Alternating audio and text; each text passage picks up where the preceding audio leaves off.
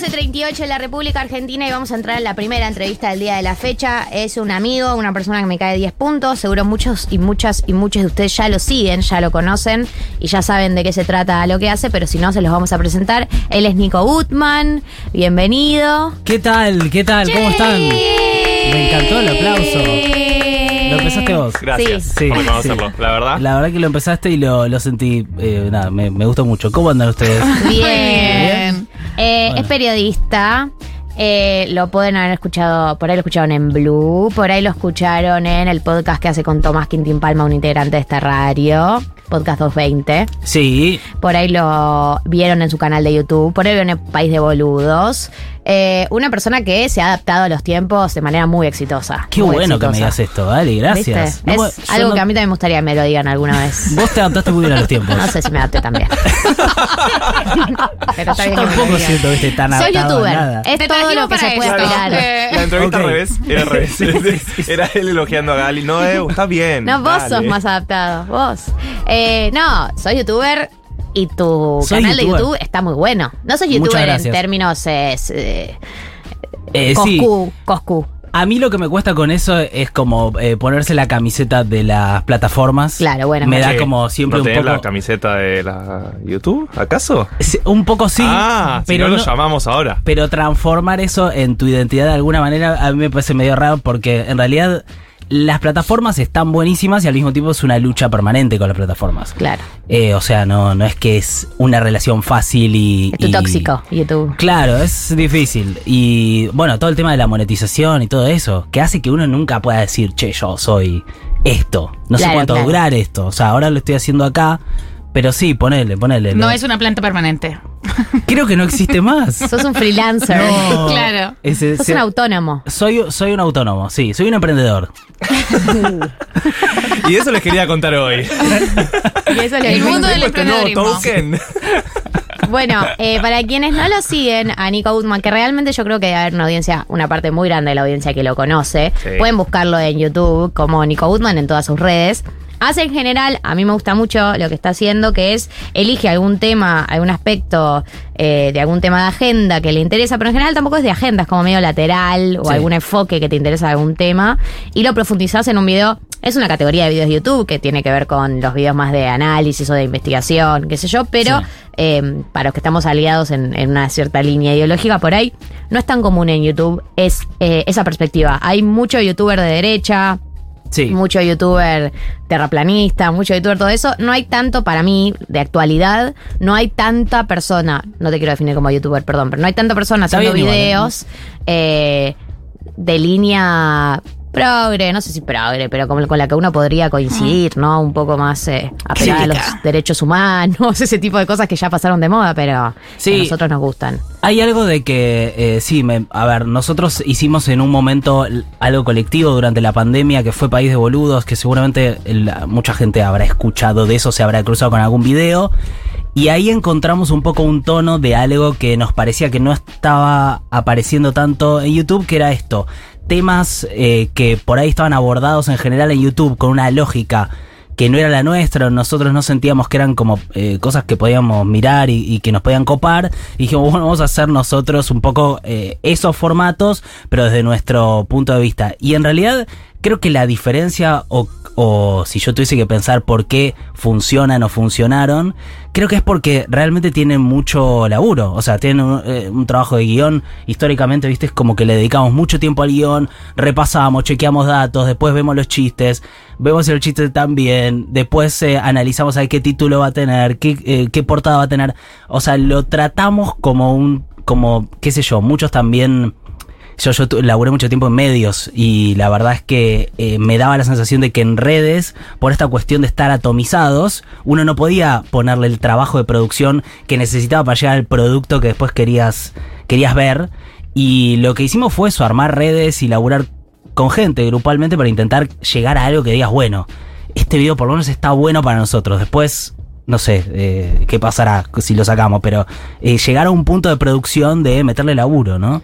Que Eso Y a- me ahora, parece. todo eso que hacías en grupo de País de Boludos lo haces solo para tus videos. Ahora lo estoy haciendo con Dan Caracuel, que es la Ah. editora del, del canal, que la verdad que es, eh, digamos, es imposible armar cualquier tipo de lógica de producción de videos si no lo hacemos grupalmente. Ella es aparte mega talentosa, pero eh, creo que es un poco el desafío de la época, ¿no? Cómo salimos de esa atomización que es la un poco hacia donde nos dispara la época, pero también las redes sociales, ¿no? Esto de estar en nuestras casas con nuestros teléfonos y qué sé yo, y luces.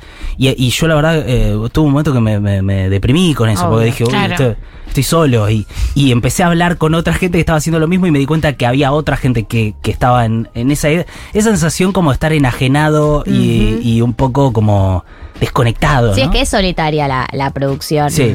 por tu cuenta. Es solitaria, por, Por eso más que lo hagas en grupo, digo. Sí. Hay algo de. Sí. Hay algo solitario. Y hay poco de experiencias compartidas. Hay muchas situaciones comunes que te das cuenta hablando con gente que de repente todos tenemos los mismos problemas de cómo renovar la motivación, cómo conseguir plata, cómo eh, discutir con una plataforma cuando la plataforma te desmonetiza el video. Un montón de situaciones comunes que de repente uno las vive eh, aislado como si no estuviese pasándole a nadie más.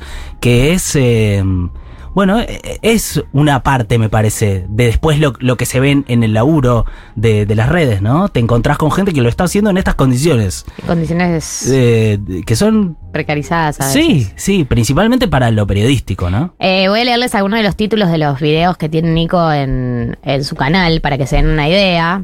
Me gusta porque están bien pensados los títulos. Sí, sí, Gracias, sí. Gal. Es mucho SEO, digamos. Hay mucho de eso, sí. El último, que es uno de los motivos por los que lo trajimos hoy, es por qué Qatar 2022 es el mundial más criticado, qué hay detrás de la extrema derecha, así funciona el modelo chino, entre paréntesis, realmente, cómo la justicia le robó las elecciones a Lula, gas en vaca muerta, la esperanza argentina, recesión mundial, el peligro para Latinoamérica, libertarios, quién los banca. Eh, ese lo decías, pero entonces, que era el for- el- la sección costeña sin País de Boludo y que Sí. después País de Boludos y que después te lo llevaste. Sí. Un video que te- además te generó un- Muchos conflictos. Muchos conflictos. Sí, sí, tuve una época larga de, de no poder. eh, bueno, tres o cuatro días muy intensos de amenazas, eh, puteadas, pero que no podía eh, mirar el, el Qué lindo, ¿no? Sí, fue una época muy Por el video de quién bancan los libertarios. Sí, es un video que, eh, para quien no, no lo haya visto, que la mayoría seguro, es básicamente lo que contamos son todas esas fundaciones que son aparentemente, eh, qué sé yo, inorgánicas y en realidad todas están conectadas entre sí. Van a ver que hay un montón de videos. Ah, me, me pasó eso, veía videos de YouTube que veía charlas de, o libros de presentaciones y todas eran bancadas por fundaciones que se llamaban parecido. Libertad y no sé qué, Amigos de la Libertad, el Club de los Amigos de la Libertad del no sé qué, pero era todo lo mismo. Decías, ¿qué es esto? ¿De dónde viene? Por eso todos amigos, claro. ¿Quiénes son? Por, por qué son tan amigos? Y, y resulta que, bueno, tenía como una, una matriz común de, de financiamiento que se enojaron mucho en ese momento porque... mm, Porque sí. no les gusta cuando hablan de ellos en general. No. A nadie, pero los libertarios tienen, Sí. me parece, muy afinado el, el troleo de redes y amenazas. Sí, ellos lo que hicieron fue eh, como, no sé cómo se llama esta falacia, pero es como empezaron a discutir con cosas que yo no había dicho Claro. en el video, que creo que se llama de hombre de paja.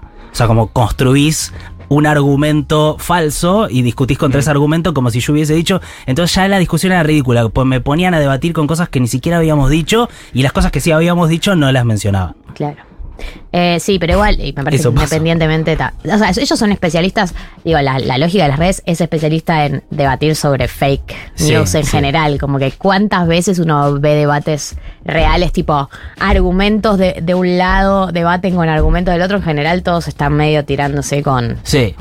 Con algo de eso. Y también no te pasa que es difícil decidir cuándo contestar y cuándo no. O sea, es obvio que vos querés eh, generar comunidad y generar interacciones con la gente, pero hay gente que claramente no busca eso. No, No no, es en realidad lo, lo que, lo que me pasó es que me di cuenta que medio que discutimos en burbujas. Entonces yo lo que hacía era discutir, era, les devolvía un mensaje en privado y hablábamos en privado y yo le decía, pero che, estás diciendo algo que yo no dije en el video, están discutiendo con algo que no... Y me decían, no, porque para nuestra gente nosotros tenemos que salir a, a decir esto y sé yo. Mirá. Mira esa. Pero, ¿en serio? Sí, pero yo no les respondía públicamente porque sabía que si les respondía públicamente habilitaba que un montón de gente que me seguía a mí de repente se entere o tome contacto con algo que, eh, ¿qué es lo que buscan ellos? Traspasar la burbuja, o sea, que Claro. de repente se rompa y tener acceso a más gente. Entonces, bueno, como, como yo les respondía en privado, es como que se bajó la espuma. Pero también la sensación de darse cuenta cómo hay burbujas muy intensas dentro de las cuales puede estar pasando algo, como que ellos me ponían, no sé, posteos en las cuentas, eh, como que decían, vayan a putear a tal a Nico Goodman, que nos hizo este video difamatorio, qué sé yo, y yo tenía cientos de miles de mensajes, pero hablaba por ahí con cualquiera de ustedes y ustedes no lo veían y no existía. No, Claro, total. Claro. Ni estábamos enterados por ahí. No, eso es mu- eso fue como es muy dije, ah. Y tu vida era un día de mierda, pero. de mierda, de A otro mierda. nivel. O Eh, sea, sí, una sí. semana- Me llamaban a la noche, Ah, to- ¿en o sea, me intentaban cambiar las contraseñas de todo. No. Y, llegaban a hacer, y yo tenía que estar todo el tiempo diciéndole a Google, no lo hagas, qué sé yo, mandame este código y te digo qué sé yo, viste, como todo. El hostigamiento. No, no, y eso duró tres días hasta que pasó otra cosa y fue como el ojo de Sauron que, se, que se movió para otro lado. Me acuerdo que pasó una manifestación que había un, un, eh, un periodista, Ezequiel Guasora, no sé si lo conocen de YouTube, que siempre va a cubrir esas marchas y básicamente le, es como una cosa histórica de, que- de que- de que lo cagan a trompadas, básicamente. La- Las Buenísimo. movilizaciones de derecha. Bueno, y ese es sí. como un contenido. Bien. Entonces, cuando pasó eso, fue. Todo se movió ahí. Y fue muy extraño, más que nada, ver cómo, fu- cómo era el mecanismo de funcionamiento de ellos y también de las redes sociales, porque uno está en una burbuja. No, pero igual. El tema es cuál. Más allá de brujas, si te están llamando a la noche, si te están queriendo cambiar las contraseñas, o sea, es una situación de hostigamiento. Sí, eso fue. Sí, pero, pero bueno, eso también, viste, es como que lo, lo vivís medio en silencio. Es como. Sí, sí, vos como. Ah, bueno, está pasando esto. Sí, Bueno. pero también pasa que ellos, como decís, giran y van al otro, pero Sí. vos te quedás como sentado, ¿no? En el, Posición el comedor. En posición fetal, como- Sí, llorando, Sí, posición fetal. Es que en un momento también pasó eso. O sea, por ejemplo, me habrán llegado miles de mensajes al punto que yo no podía eh, abrir el celular, pero en la calle nunca nadie me dijo nada. Obvio. Ni una sola palabra. Sí, tu familia tampoco vio nada. Nadie vio no nada. Entonces era- eh, fue una experiencia rara en ese sentido, porque es como Sí. público, pero no, pero privado. Entonces, bueno. eh, pero sí creo que también hay como un efecto aleccionador Totalmente. De, de, de qué cosas se puede hablar, de, de quiénes. En, eh, Totalmente, sí, y, sí. Y la respuesta fue como eso, muy, muy violenta, no fue. Eh, Es terrible. Lo veía el otro día en el, el video ese que se, que se viralizó del curso ese que daban para manejo en redes, que hablaban de decirle Ofelia, no me Sí. acuerdo cómo, pero Sí. que decían, "Se- usamos este término, sí, usémoslo, porque Claro. está como aceptado en las redes y como una, una, eh, la- el curso era sobre como cómo hostigar en redes sociales a un enemigo público, como Sí. una locura realmente, pero bueno, Sí, sí, el mundo en el que vivimos. Hablando del mundo en el que vivimos, A ver, atando cabos. Señora de radio. Por, La rea. ¿cómo maneja los tiempos? Soy ¿no? Héctor Larrea. Increíble. Transiciones. sí. distribuyo la palabra. Eh, Nico Gutman, que es la persona que está hoy con nosotros, el último video que publicaste, que también fue el, el disparador que teníamos ganas de invitarte a hablar, es que publicaste un video sobre eh, por qué este mundial de Qatar es el, el más criticado. Y que es una conversación que obviamente todos la tuvimos de una manera u otra, porque sabemos algo, alguna información tenemos de por qué carajo este mundial se está haciendo en Qatar. Sí. Eh, pero que bueno, entre lo que es el éxtasis eh, mundialista de tener una selección que promete y todo lo que es el mundial para la Argentina cada cuatro años, bueno, es una conversación incómoda, pero me, a mí me gustó mucho el video, me parece que reúne bien muchas de las cosas que yo la verdad que había escuchado de oído, pero no, no conocía en profundidad y me gustaría que cuentes, si tenés ganas, un poco lo que más te sorprendió a vos cuando empezaste a hurgar sobre el tema. ¿Por qué carajo hay un mundial que se hace en Qatar? Sí, bueno, o sea, como que lo primero fue, eh, bueno, ¿por qué no? Yo tengo esta sensación como de culpa, de decir, bueno, no se puede disfrutar de nada y acá estoy haciendo un contenido sobre algo que, que va a Sobre no arruinar. disfruten el mundial. Claro, claro, claro. Que es medio que uno que tiene que ponerse como en esa posición medio de, de- como, de como de Grinch en, en todo. Eh, en realidad, a mí lo que me preocupaba de Qatar era no caer en las clásicas críticas eh, que se podían hacer porque es un país árabe. O sea, Claro. porque eh, me parece que ahí hay mucho de, eh, de un odio occidental o de un prejuicio occidental que desde nuestro punto de vista se puede cuestionar mil cosas culturales, qué sé yo, pero yo decía, bueno, eh, a ver, la eh, está obviamente eh, es ilegal eh, ser homosexual, por ejemplo. Tenés hasta tres años de cárcel. Ellos dicen si te mostrás públicamente. O sea, dicen, no tenemos ningún problema con las personas del colectivo LGBTQI+, nunca usarían esa expresión, pero dicen, digamos, los gays, no tenemos problema con los gays, pero eh, que no se muestren públicamente mostrándose afecto. Pero los heterosexuales tampoco, dicen, ¿eh? O sea, nosotros no queremos como muestras de afecto pública de nadie. esa es como su manera de dibujarla, pero sí es verdad que tenés hasta tres años de, de cárcel por, por ese de- delito, es un delito tipificado. Ahora, de repente yo decía, bueno, les vamos a caer a ellos, pero el mundial se hizo en Rusia, en Rusia está esta persecución sistemática, entonces ¿por qué en ese momento no les caímos a ellos con eso? No parece justo caerle a Qatar y no a Rusia, o en todo caso, digo, eh, ¿dónde está el límite? Eh, eh, ¿Qué sé yo? Después decías... eh, no sé, digamos, toda la, la cultura catarí es la cultura árabe conservadora. Ahora, el tema de la forma en la que contrataron a los empleados para construir todos los estadios en donde va a jugar Messi y todo el resto, no soy muy futbolero, pero bueno, Todos esos Messi, Messi y nosotros, eh, Messi y esos Los otros escalones. señores, los escalones. pero digo, o sea, están hechos con personas que fueron esclavizadas. Y, y, digamos, no fueron esclavizadas de una manera, eh, digamos, puntual, sino que tiene que ver con un sistema de, de, de laburo que estaba muy instalado en el Golfo Pérsico y que tiene que ver con un momento también en donde tenés grandes olas de migrantes en todo el mundo intentando ir a los pocos lugares que sepa, o sea, uno pensaría que puede conseguir mejor vida y de repente eh, en esos países está esta ola de resistencia y de odio a los inmigrantes, como si no fuese toda una dinámica que tiene que ver una cosa con la otra, ¿no? Pero te encontrás con todo eso en Qatar y como de repente el mundial es algo que convalida o es medio como, bueno, es así, digamos, eh, usaron esclavos, bueno, personas esclavizadas, qué sé yo, y juguemos ahora. Entonces, después la parte que yo no puedo resolver de todo eso es, eh, bueno, cómo uno disfruta de algo que está hecho en base al sufrimiento, ¿no? Porque ahí está el tema en donde nosotros, yo me voy a, voy a mirar los partidos y voy a gritar los goles y voy a estar ahí, pero sé, digamos, que en el fondo está todo hecho en base a un sufrimiento. Para que quede claro, cuando decís eh, esclavizados, no es que laburaban 8 horas, les pagaban poco si eran monotributistas, sino que laburaban 15 horas, No, tenían los pasaportes y ni les pagaban. No es una metáfora, no. Claro. Es, es un sistema que se llama kafala, que se llama sponsoreo, en donde básicamente eh, personas de países de, de, digamos, de Asia, eh, de Su- Surasia, creo que se llama la zona, pero que es India, Nepal, Bangladesh, Sri Lanka, viajan todos a Qatar.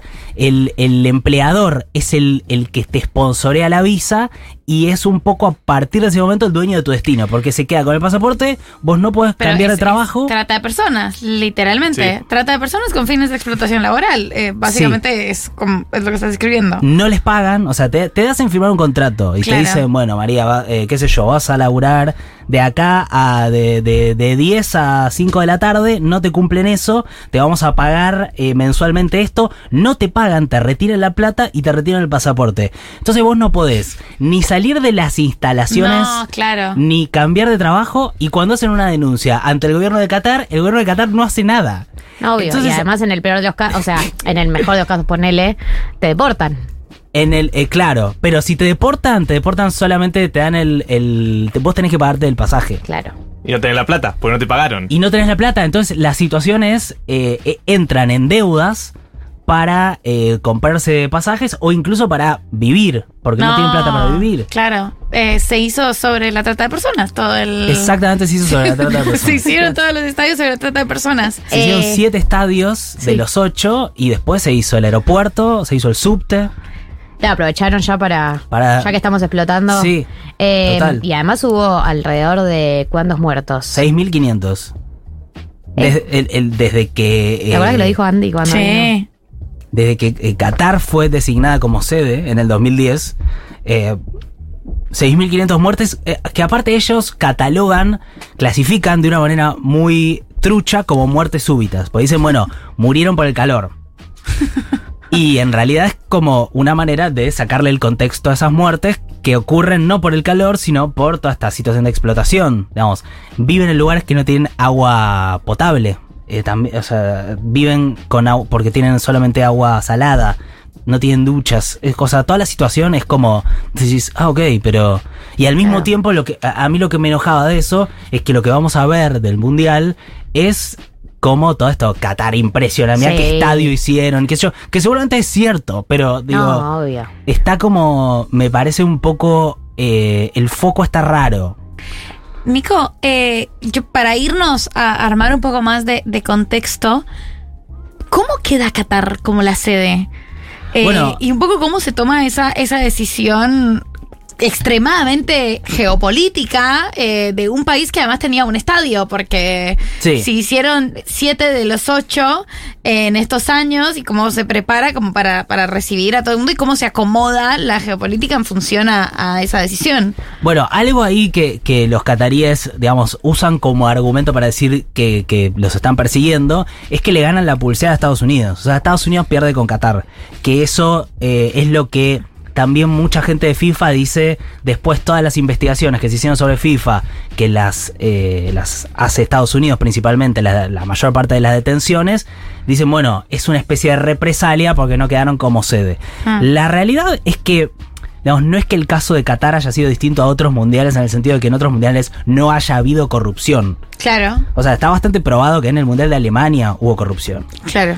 Y de los 22 oficiales de FIFA que votaron para eh, nominar a Qatar como sede, 11 ya quedaron o presos o detenidos o Ah, desafiliados por caso de corrupción. O sea, la, La mitad, mitad. La mitad de los que votaron. Qué, casualidad. Eso Rarísimo, es ¿no? una casualidad rarísima. Sí.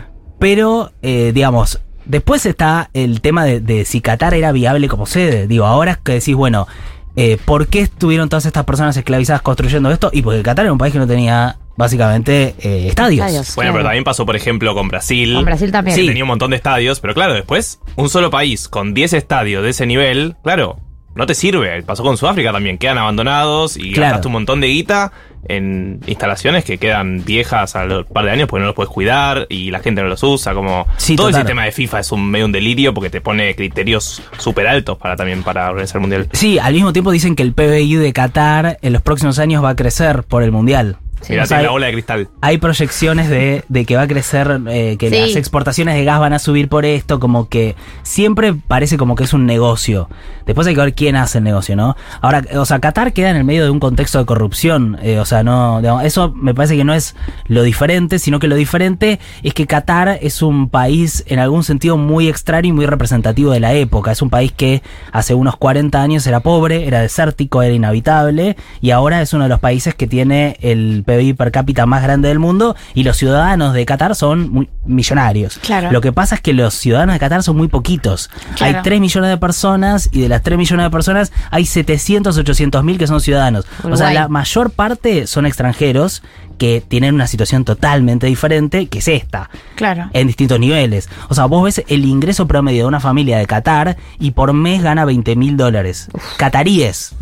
Lo que pasa es que después ves la contracara, que es esta situación, que es ¿A costa de quién? a costa de qué. O sea, el sistema en realidad es este, es lugares cada vez más ricos, más concentrados, con gente intentando ir a esos lugares a laburar A y que, y que el laburo sea una mierda. Pero, digo... No eh, quieren compartirla. Y se enteran cuando llegan que los ricos no quieren compartirla. No quieren compartirla. No hay teoría del derrame. No. No, se está no estaría ocurriendo. Hay mucha teoría, o sea, dentro de, de lo que es Qatar, sí, lo- los ciudadanos viven muy bien, invirtieron mucho la plata que ganan con gas y con hidrocarburos. De hecho, son dueños de una parte grande de Manhattan, son dueños de una parte importante de Londres. O sea, es como, Son casi dueños de Messi. son casi dueños de Messi. Sí, esperemos, pero sí, bueno. eh, ahí, ahí hay como algo también de este mundial con Messi, Qatar, el Paris Saint Germain, todo eso.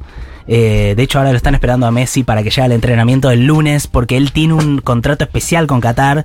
eh, como. Sí, lo venden en redes, creo. Hay algo ahí también. Sí, sí. O sea, todo lo que está alrededor de este mundial es bastante trucho y raro. Sí, sí, Eh, sí, el- eh, Yo creo que la pregunta es cómo lo vamos a vivir, ¿no? Yo pensaba eh, como que uno tiene que habitar contradicciones. Yo pensaba eso. Eso te iba a preguntar. Que eso, que vos llegas como medio a esa conclusión, la de evitar contradicciones, pero que es un concepto que todos, es verdad que habitamos, valga la redundancia, pero que tampoco es un, o sea, no nos da un modus operandi de cómo comportarnos frente a esto. No. Es, vamos a estar ahí, vamos a vivirla. Si a Argentina le empieza a ir bien en los partidos, vamos a subirnos, porque hay un sentimiento nacional de querer ganar algo, al- de querer ser felices por algo. Sí. Y conoce cuánto de la contradicción uno habita cuando, una vez que está subido, ¿no? A, a la A ver. euforia mundialista. No, no sé. Usted, a ver, digamos, ¿sabés que los estadios No los tengo yo hicieron la solución. personas esclavizadas? ¿Qué, No van- tengo. ¿Qué onda? ¿Lo van a Es que disfrutar? para ¿Lo van mí, a...? a mí pasa algo que Lo voy a ver, pero enojada. todo el sistema Claro. capitalista está basado en eso también, constantemente.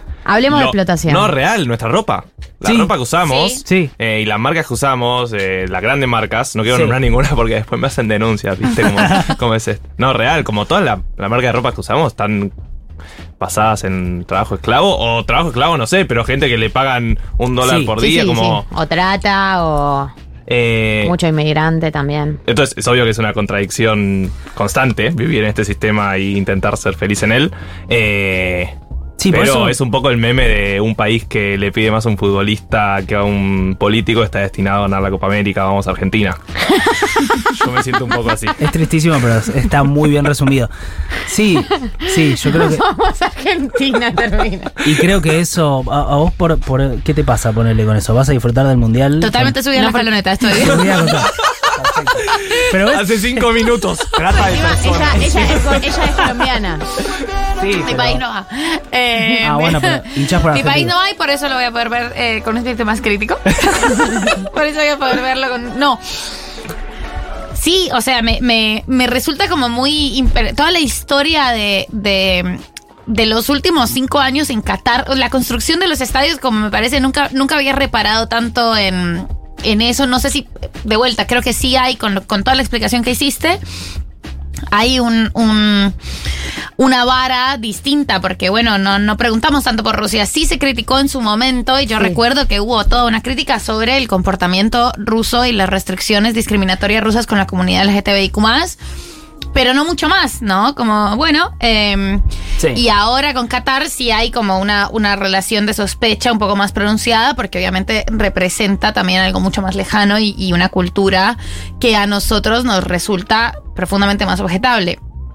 Igual lo que me, lo que me pasa es que me, me gustan las alegrías populares, soy, no, soy Bueno, solo una no, chica simple. Bueno, sí. Soy tan Pero- solo una chica. Y también, eh, desde un lugar serio y chistoso en ambas, en iguales proporciones, me parece que la crisis argentina es de unas profundidades eh, complejas y trascendentales eh, y que este el fin de año que además como tradicionalmente en Argentina y sobre todo con crisis económica representa para el país una serie de dificultades sociales con el mundial como que hay, hay una opción de eh, se salva la política o se termina de hundir, ¿no? Como que creo que hay un montón en juego a nivel político para Argentina particularmente. Y a veces no sé si es un flash personal o si es, o si es una cosa concreta.